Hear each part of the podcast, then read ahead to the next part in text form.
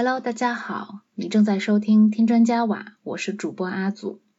听专家瓦是一档以建筑师的视角谈论城市、行业与日常生活中的自我再教育的播客节目。我们希望从个人视角出发，具体而微、身体力行的实践关于建筑学和城市设计的思考。今天是第二期的录制，现在是二零二二年六月的上海。但是我不想上一个月白白的就这样过去，所以开头的一段录音是二零二二年五月份在风控中身边收集到的一些声音。嗯，这段经历还是挺奇幻的吧。不过现在看起来一切正在慢慢的好转，所以也不再做过多的评价。那这期的主题呢，计划讲一讲上海百年建筑。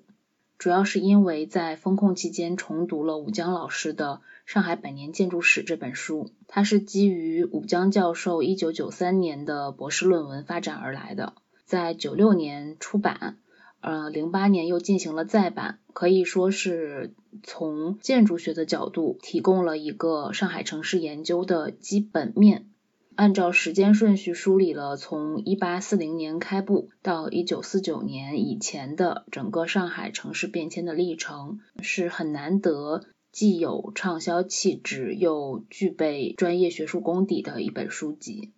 那这本书我曾经在大学的时候读过，那个时候对上海城市的认知和感受肯定是不如现在的。这次重读呢？感受到了文字与文字之间丰富的细节延展，书里面提供了许多清单，以后也可以按图索骥，更有规划的了解这个城市。同时，更重要的是提供了一个相对比较完整的知识面。别看我已经在上海定居十多年，还是相关从业者，也觉得被补充到了知识。在准备期间，陷入了无穷的资料细节之中。但是后来也想开了，嗯，到了某一个时间点就一定要打住，必须要说出一点什么了，也算是对自己的小小考验吧。所以说，呃，这期就是打算以这本书为基础，提供一个宏观视角下的漫谈。如果听到这里的你跟我之前一样，实际上对法租界的边界范围也没能说的那么清楚的话，那其实也可以打开。手机里的地图来跟我一起重新熟悉一下老上海的空间格局。当然，我也会做一点分析项的图纸放到 show notes 里面。首先呢，视角集中在黄浦区的范围，你可能可以清楚的看到两个圆，一个是现在人民路和中华路组成的一个比较完整的圆，这就是当年上海老县城城墙的位置。另一个就是人民广场和人民公园组成的一个椭圆，这里曾经是公共租界老跑马场的位置。这一个跑马场其实已经是第三个跑马场的地址了。而在人民广场的东边，沿着西藏中路径向一下，可以看到，其实从北海路向北一直到湖北路这一段，正好是有一个稍小一点点的弧线。这就是第二个跑马场在这个城市里面留下的痕迹。在人民广场南边，也就是我们现在城市的大动脉延安东路的位置，曾经是一条名字说起来我们也非常熟悉的河流，叫做杨泾浜，是公共租界南边的界限。而横穿人民路和中华路的一条主干道，也就是当时老城区里面的第一条。主干河流现在叫做复兴路，当时是叫做赵家浜。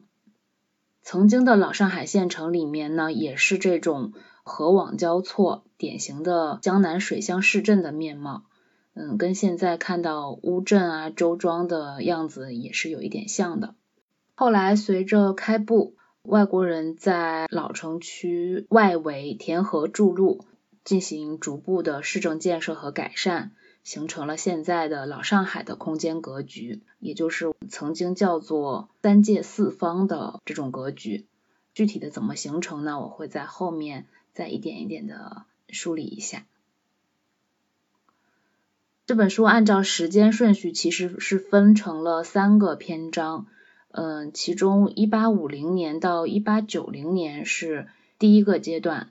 当然它前面还有一部分是讲外国人进来之前上海的样貌。那一八五零到一八九零年之间讲的是一个近代城市的初步形成，这一个阶段呢就是租界的开辟和扩张，随着有组织有计划的筑路和市政建设。整个城市的格局基本奠定完成。从一八九零年到一九一九年，被作者分为是第二个阶段，也就是建筑业迅速发展的三十年。这个阶段里面，整个城市已经初具规模。随着甲午战争之后，城市的殖民化程度加深，建筑的种类也发展多样起来。第三个阶段就是一九二零年到一九四九年。这将近三十年是一个从繁荣走向衰落的阶段。一方面呢，一战的爆发牵扯了外国殖民者的经历，给民族资本主义的兴起提供了机会。到了二七年，民国政府设上海特别市，上海成为一个城市建设的重点对象。到了一九二九年到一九三三年这个阶段，西方世界是在战后爆发了经济危机，但反而给上海带来了一个发展的机会，因为当时国际建筑市场上大量滞销的建筑材料都被倾销到上海，反而刺激了上海建筑业的繁荣。一直到一九三七年淞沪会战爆发，然后一九四一年的时候是太平洋战争。日本整个接管了租界，这之后一直到日本投降和上海解放，就是一直在从一九四一年到一九四九年，就基本上是在一个战乱的状态，整个建设就相对停滞下来了。这是这一百年里的时间线索。这里可以插入两部比较近期的电影，一个是《八佰》，一个是呃兰心大剧院。我觉得不能算是特别经典的神作吧，但是也算是良心之作。通过这些电影的视觉画面氛围，可以稍微体验一下这个城市当时的时代气氛，也小小的推荐一下。读这本书整体让我对这些老城乡的往事在空间和时间上有了一个更加具体的概念。啊，接下来我会尝试把一些有印象的点从头开始捋一下这个线索。首先，让我们把时间推回到一切的起点，就是南宋末年。那个时候，与江南内河运输的主要渠道是松江，也就是现在叫做吴淞江和苏州河的这条河。当时上海所在的管辖机构叫华亭县，是现在松江区的位置。嗯，后来由于吴淞江淤塞，呃，本来可以停靠在青浦的船只能停在更下游。那个时候，在小东门十六铺附近，吴淞江有一条支流叫做上海浦，在那里形成了上海镇。新的上海镇发展很快，不到三十年就被升级为了县城，也就是一二九二年，宋末元初，现在认为是上海城市诞生的时间。又过了一百多年，到了明朝永乐年间，太湖的水患使得吴淞江入海口处淤堵不堪，于是进行了著名的江浦河流工程，也就是将黄浦江的河道拓宽，并且疏通苏州河入海口的部分，使得黄浦江成为主要的泄洪通道，而苏州河变成黄浦江的一个支流。黄浦江本身是从南往北流，到了与苏州河交汇之后，沿着原来苏州河的流向，变成了从东往西流，因此就形成了这样的一个弯，形成了现在的陆家嘴。也正是因为江浦河流，才使得上海拥有了优越的运输资源，成为可以巨舰直抵城下的一个天然的贸易良港。那老上海的县城可以说是完全自下而上生长起来的，在很长一段时间里面是没有城墙的。到了明代中期，为了抵抗海上来的倭寇，在外面修建了一圈儿，所以也并不是很整齐方正的。到了一九一二年辛亥革命之后，城墙基本已经没有实际的防御作用，反而会阻碍城墙内华界居民与北侧的租界的贸易往来，所以被拆除。在原来护城河的位置上修建了现在人民路和中华路这两条道路。到现在，沿着这两条路上还能看到一些遗留的地名。包括老西门、小东门、小南门等等。在老城墙的六座城门里面，有三座是朝东的。从朝向上也能看出来，这座老上海县城对黄浦江水运的依赖。这里不得不插入感慨一下，罗小卫先生在点评上海文化特征的时候说，上海是儒家文化的边缘。从这几个城门的名字就可以看得出来。嗯，你看之前这些老城门都叫做什么名字？什么跨龙门、朝宗门、宝带门，就看上去就不是一个正经的儒家大城市的名字。就是说，从城门的名字上就能感受到小县城文化的这种局促感。在去年小火了一下的上海电影。爱情神话里，呃，老吴曾经抱怨说，上海已经不欢迎老上海市民了。老白是这么回答他的：这地方越来越不好白相了，越来越没人情味道了。啥地要一个种吹毛求疵人来管理搿搭了？人家也要吃饭的呀。哎，么阿拉变成功客人，伊拉变成功主人了。哪里得来啥主人啦？往上头数两代三代，侪是从外头来的，侪是客人。反正看来啊，上海搿座城市已经不欢迎我了。听到这里，我也好奇去翻阅了一下，从开埠到现在这两百年来，人口变化到底有多大的幅度？上海从一八四零年开埠，大概维持在二十万到三十万之间的人口，那一直到一九四一年，也就是日本占领租界的时候，整个人口是在四百万左右。这一百年期间，人口增长将近二十倍。而到了二零二二年当下，上海已经成为承载了两千五百万民生的特大型城市。这一百五十年间，从二十万人增长到两千五百万人，可以说百分之九十九的人口都是外来的，原住民的比例几乎可以忽略不计。老白说的确实有理。上海城市的发展要从租界的发展开始算起，起初圈地。一方面是来上海的外国人遇到了找房难的问题，上海官府也并不欢迎外国人在城内租房居住。他们当时希望可以将外国人限制在一定范围内，华洋分居，便于日后统一管理。事实证明是官府的想法太天真了。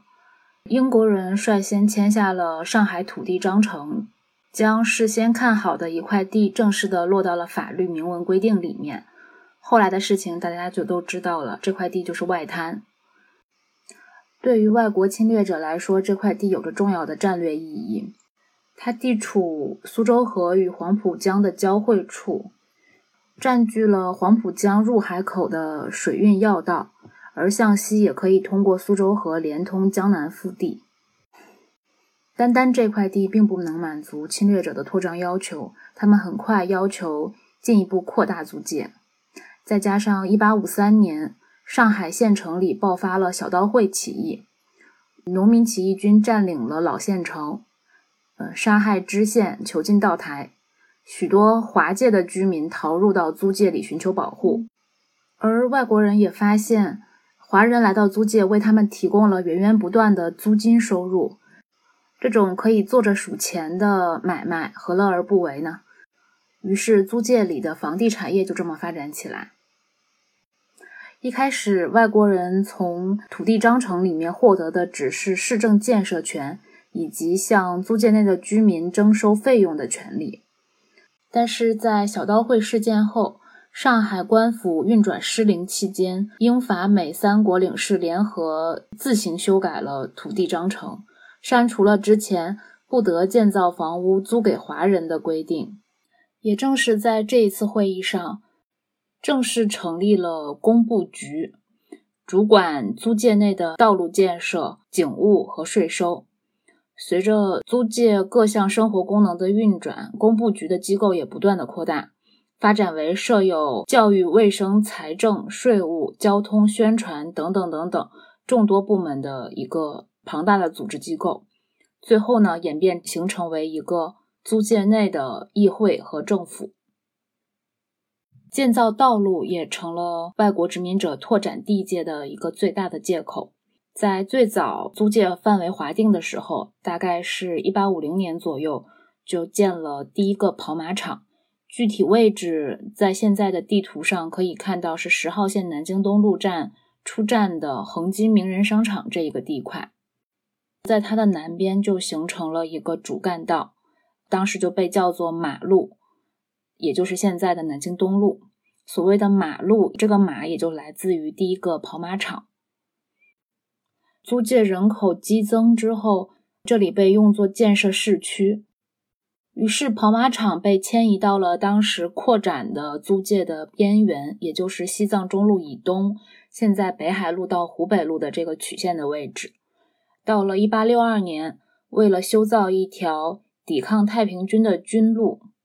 决定将南京路向西延伸，穿过跑马场，一路通到静安寺的位置，也就是现在的南京西路。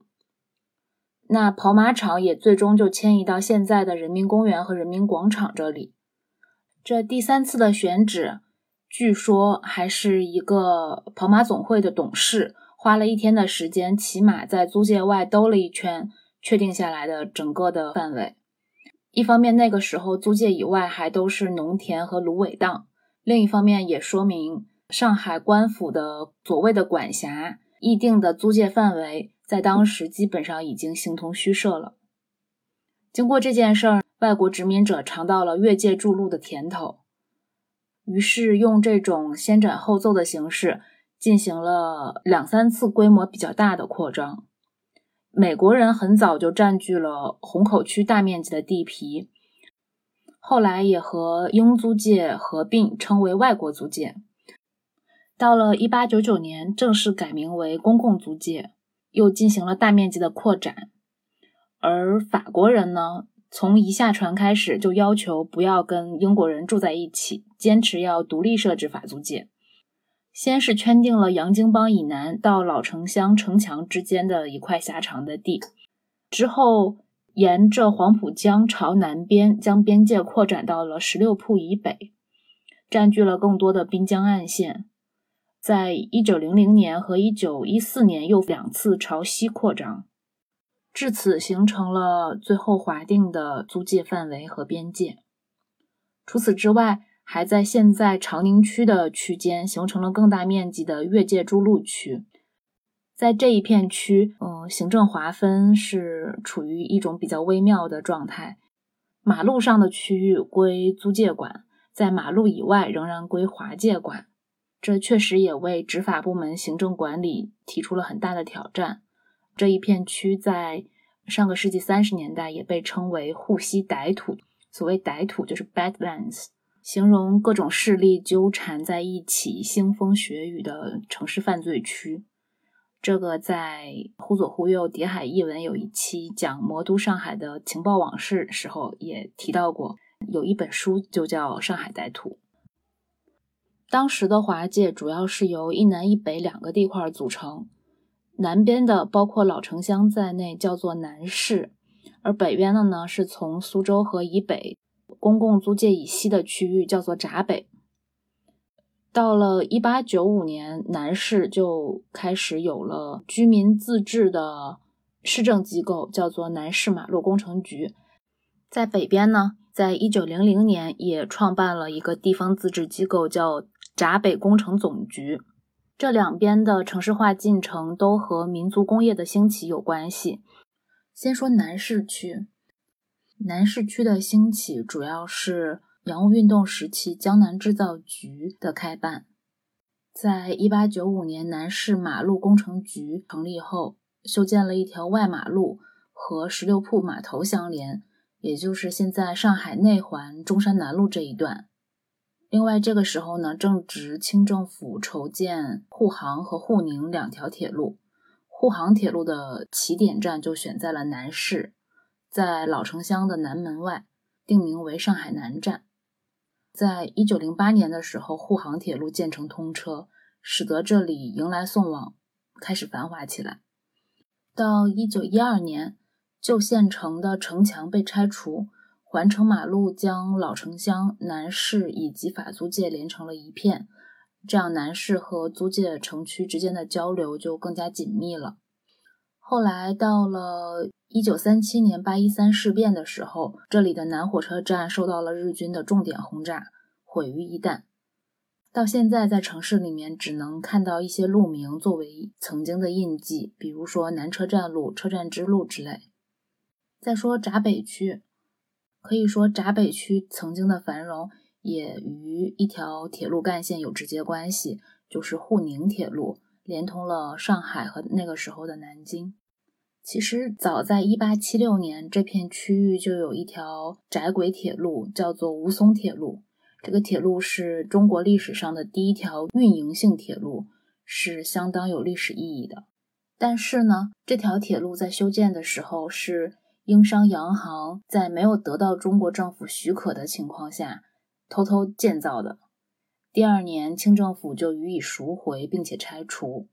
到了一八九八年，清政府重新开始修建铁路，于是这条铁路又被复原成为淞沪铁路。一开始看这一段的时候，有点没有看懂清政府的操作，又去搜了一下详细的资料，才发现。在当时这个半殖民地的情况下，铁路修路权是非常敏感的。而为了保护在中国领土上修路的这个权利，其实全国各地爆发了多起保路运动。这也解释了为什么我一开始不是很懂英国人想要将吴淞口的货物运往市区，它的起始站点为什么没有设在租界内。反而是设在了租界外围，紧邻着美租界的北侧，现在的宝山路附近。那后来在这个吴淞铁路终点站的附近，就修建了新的上海北站，作为沪宁铁路的起始站，同时将这个清政府拆毁后复建的淞沪铁路并入了沪宁铁路。一九零八年。沪宁铁路通车，到了一九一六年，又修建了一条沪杭铁路联络线，将北面的一条沪宁铁路和南面的一条沪杭铁路连接起来。这样子，上海北站就成为了两条铁路的共同的总站。这一条联络线其实也是相当重要的一条城区铁路线，它的位置呢，在地图上也非常好认。就是现在，嗯，轨道交通三号线和四号线合并运行的这个区间，是大概在九七年的时候，铁路周围逐渐城市化，铁路的道口进出启闭严重的阻碍了城市交通，于是被拆除，在铁路的原址上建造了上海轨道交通三号线。这条始建于一九一六年的内环线，线路上连接了包括龙华站。徐家汇站和长宁站等重要的站点，从城市空间上连接了南市和闸北两部分华界区域。后来，在一九八七年的时候，位于老北站东侧的新客站启用，也就是现在我们熟知的上海站。这个老北站的地方就变成了现在的上海铁路博物馆。这里应该也是我解封了之后会去线下看一下的一栋建筑。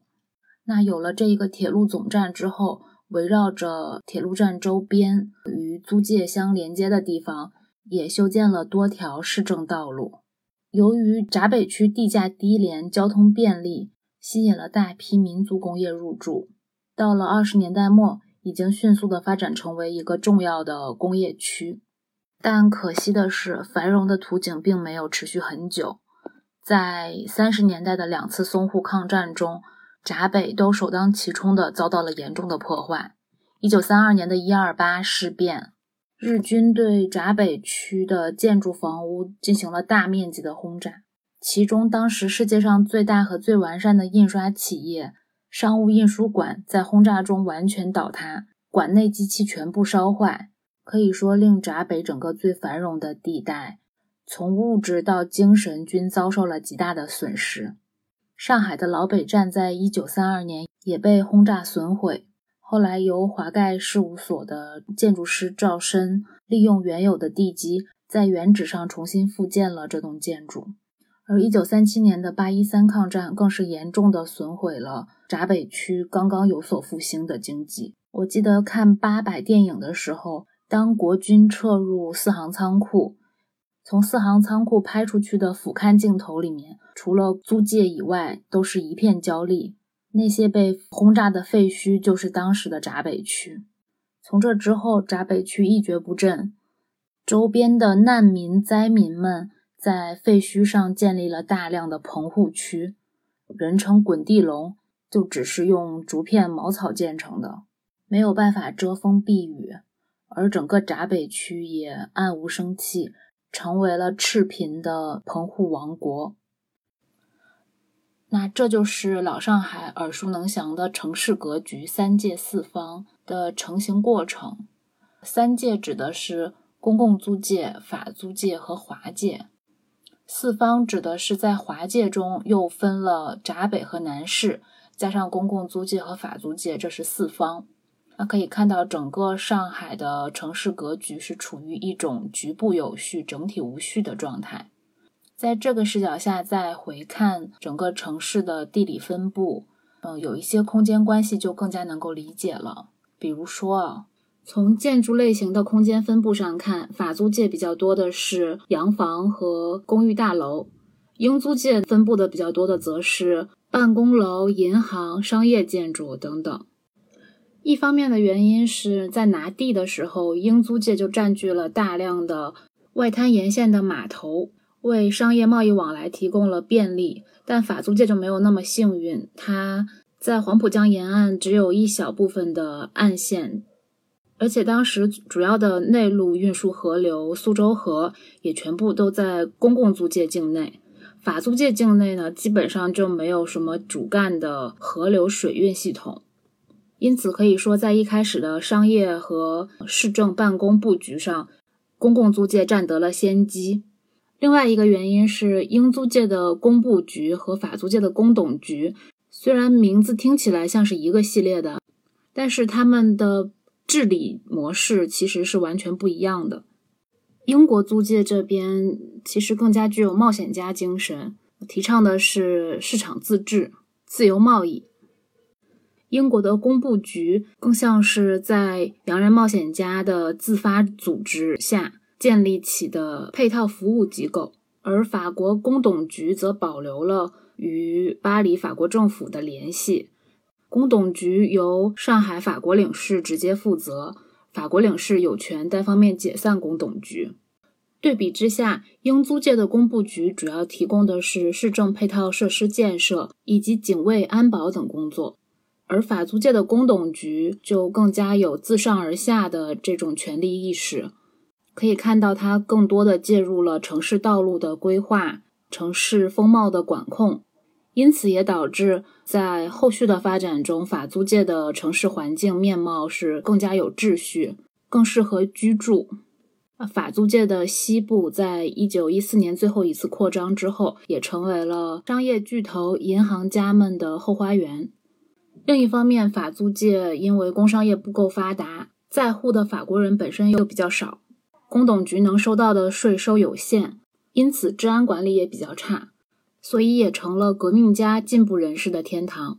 在英租界和法租界的分界线，或者是法租界和华界的分界线，包括越界筑路区域这种行政管辖很模糊的地带，经常出现治安混乱的真空。比如说，很多赌场啊、娱乐厅喜欢建在延安东路的南侧，因为法租界治安比较松懈。而一旦被查处，穿过马路直接到了英租界就没有危险了。同样的情况也可以看到，呃，中共一大的会址就设在法租界和华界的边缘，也是为了一旦被查处，可以很快的撤离到华界中去。另外一个例子是作为上海华人反地反殖民斗争而闻名的四民公所事件。四民公所是由在上海的宁波人组织建立的同乡会馆，在大片的空地里面设有一种，供没有能力将灵柩运回家乡、不幸客死他乡的宁波人寄放灵柩使用。在1874年和1898年，分别在这里发生了两次与法租界当局的战地冲突，进而升级为流血事件。四民公所的具体位置在哪里呢？可能从地图上找一下空间关系，就更能理解为什么会与法租界屡次发生冲突。四明公所的一种占地三十余亩，位于上海老县城护城河外西北角。据史料记载。在一八六一年的时候，里面停放了一万多具宁波人的棺椁。那这个位置呢，恰好就是在一八四八年法租界与上海道台所协定下来的法租界范围的西南角。因为法租界本身是在英租界圈定洋泾浜北部之后，选取了洋泾浜与上海县城北侧城墙之间的一块狭长的地界。那其实可以看到，里面不止没有横向的这种主干河流，其实连主干道路也只有一条，就是现在金陵东路，过去叫做公馆马路，俗称法大马路。随着居住在法租界里的华人越来越多，那法租界向西扩展的欲望也越来越强烈。在现有的法租界西南角的四民公所这一大片坟地，既阻挡了法租界向南发展的趋势。而且未来法租界向南扩张这一块势必是城中繁华之地，法国人肯定是不肯接受在法租界繁华之地的中心位置有一大片中国人的停尸房。当然，在中国人不懈的斗争下，最后其实也是取得了一个双方各退一步的结果。上海政府又为宁波同乡会馆另外置办了两块地皮。原来四民公所的地产也大体得到了保留，只让出了一小部分用以筑路。这条路就是现在淮海路的东部起点，向东汇入了上海老城乡的北侧城墙与护城河。这些就是在边读这本书边对照着地图和一些文献搜索找到的，到现在仍然在地图上留有痕迹的一些老上海记忆。这些记忆可能是在日常生活。行走在上海的街道中很难意识到的，我们长时间在城市里享受着便利的生活和先进的基础设施，在风控隔离期间拉开了一定距离，才读到了这些城市的起源和历史的沿革。对我而言，意义可能在于意识到长时间以来无数的先人是怎样改变了上海这座城市，也不禁令人思考，如今的上海又会怎样被人所改变。最后还想梳理一下老上海万国博览会式的建筑风貌的形成。和市政建设一样，上海近代的建筑技术也基本上是和西方发展平行接轨的。比如说电梯，电梯在1889年在美国纽约正式投入使用，到了1901年就已经首次应用在上海的建筑作品里了。而其他的建筑材料的应用，比如说水泥作为建筑材料的发明，是发生在十九世纪下半叶，而到一八九零年的时候，已经在上海的建筑业有所应用了。另外，对现代建筑来说非常重要的结构创新——钢筋混凝土框架结构，最早在一八九零年代应用在西方的工厂建筑里面，而在上海，在一九零八年建成的德律风大楼。完全采用了钢混框架结构，尽管从外观上并看不出来，立面看起来是三段式带有巴洛克风格的复古折中主义建筑。同样建成于一九二三年的汇丰银行，是外滩沿岸展开面面宽最宽的一栋楼。建造时完全是钢筋混凝土框架结构，而且上面的穹隆是用钢架搭起来的。这个有机会还真想去室内看一看穹隆的效果。不过从外面看，完全是标准的新古典主义三段式。这种做法从整个世界建筑史的时间序列价值观来看，是相当陈旧而且结构不诚实的一种做法。但在当时的上海获得了极高的声誉。汇丰银行以其室内装修华贵气派，被称作是从苏黎世运河到远东白令海峡之内最华贵的建筑。而我们可以横向比较一下，在一九二三年的欧洲，包豪斯已经建校四年，科布西耶的宣言走向新建筑已经于同年出版。但与此同时，在上海，这种复古折中的建筑风格还要再过几年才开始渐渐退潮。现在谈起上海近代建筑的风格演变，会有这样几种明确的分类。最早的一种风格叫做康白度式，也叫做买办式，是西方人初到上海的时候，挪用了在印度、东南亚建造殖民地外廊式建筑的经验。在现在外滩源的英国领事馆。还是可以看到晚期康白度式的风格，那个应该是一八七几年的建筑。而随着正统的学院派建筑师逐渐来到上海，带来了学院派的复古主义建筑，以古典柱式、柱头、山花、三段式的立面构图为主要特征，以希腊复兴为主，有时也会出现哥特复兴、巴洛克式等式样。在当时的建筑市场上大受欢迎的原因，可能也是这种正统的欧式建筑给大商场主们带来了身份上的威望和体面。到了一九二零年代末，产生了更加摩登的 Art Deco 风格，用几何线条代替了古典的母题。在一九二九年沙逊大厦建成后风靡一时，也随之产生了一系列装饰艺术风格的公寓高楼。同时，有一些更加追随现代功能主义的建筑师进行了纯粹现代式的尝试。比如说，虽然乌达克的大多数作品是装饰艺术风的，但梧桐纹住宅，或者说更为人所知的叫做绿房子，是整体非常简洁和现代的。此外，在二十年代末，蒋介石成立了南京政府，设上海特别市。在五角场开辟新的市中心，大兴土木。在这期间，推动了一种民族复兴，或者叫做中式古典折中的式样的兴起。建筑师董大有在大上海计划中设计了一系列这样带有大屋顶的建筑，包括现在留存至今的江湾体育场以及杨浦区图书馆，当时的上海市图书馆等等。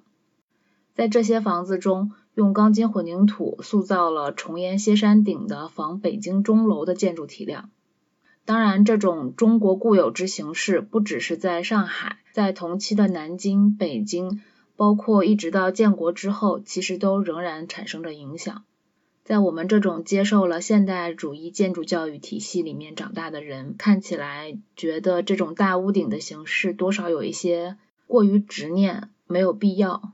但是如果一味只是持否定的态度，也未免有点太容易了。这里想要分享两个观点，当然我不是专业研究这个方向的，所以更为专业的思辨可以参照同济大学王颖老师的博士论文，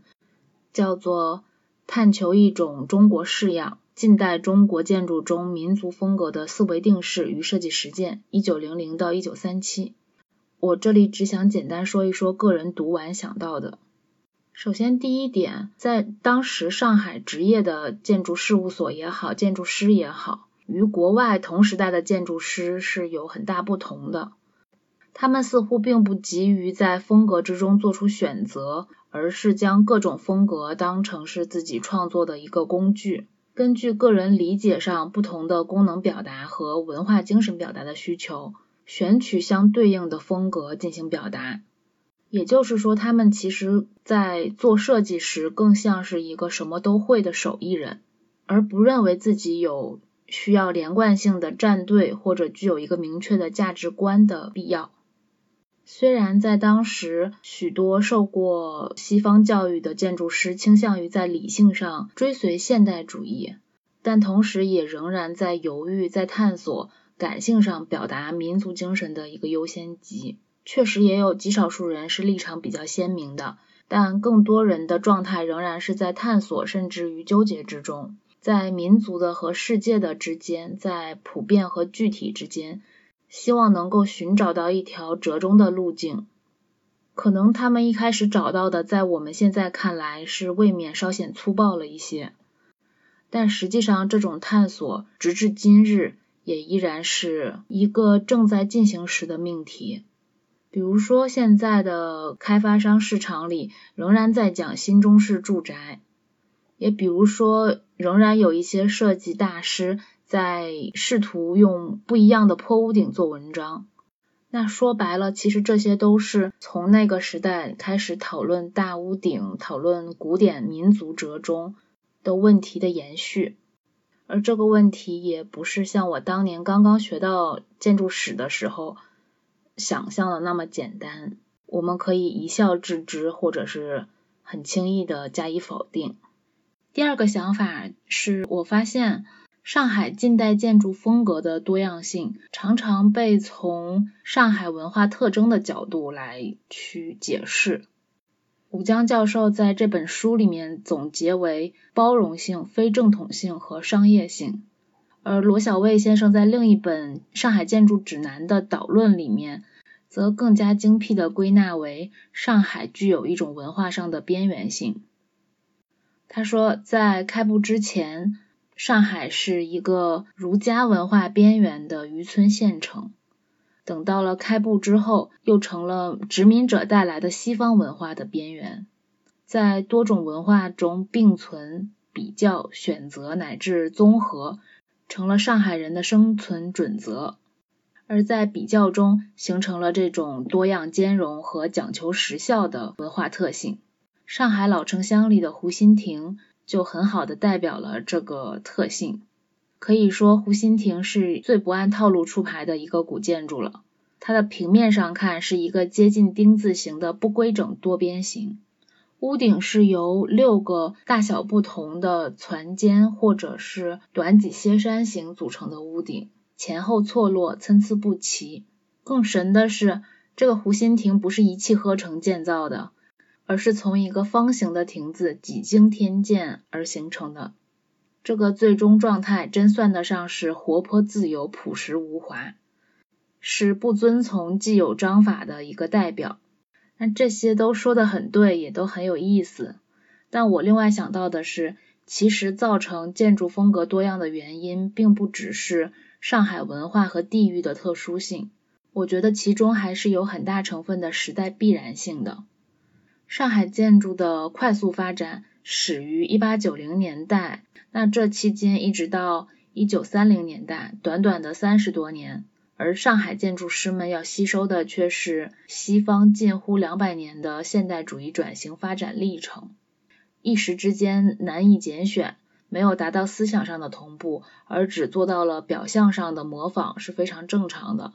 这令我想到上世纪八十年代改革开放之后。对于一股脑涌入的大量文艺作品，整个国人的状态也是先照单全收，再慢慢的进行批判和自我建立的。所以我觉得这件事儿可能更加是历史的必然。与上海文化上的多元性不一定谁是因谁是果，当然这只是一个开放的想法，并不是为了求得什么最终的答案。可能这也正是历史和文化之间。互相塑造、彼此推动的一种张力吧。以上就是我所有关于这本书想要说的内容。真的努力的收集过资料了，还是再一次声明，我不是这个方向的专业研究者，只是一个风控在家的建筑师，对于上海这座城市进行了一个时间和空间上都有那么一点远距离的想象。肯定是有很多局限和不足的，很感谢有人能听到这里，那也期待可以多多反馈、交流和评论哦。本来呢是想将这一期作为上期，下一期想要等到解封了，去看几个读完这本书最想要再重新看一看的房子，但是现在上海的这个情况。瞬息万变的，所以下一期也不一定会以什么样的形式分享出来。最后再多说两句吧，为什么想要做这一期的内容，还是基于一种对这座城市最朴素的感情吧。以前可能只是盲目的觉得它好，但是经历了这一次的大封锁之后，再回看历史也是艰难的事情多，平淡的事情多，而光彩的事情少。希望我们都能在这座城市里拥有更多光彩的记忆吧。那这期节目就这样了，我们下期再见。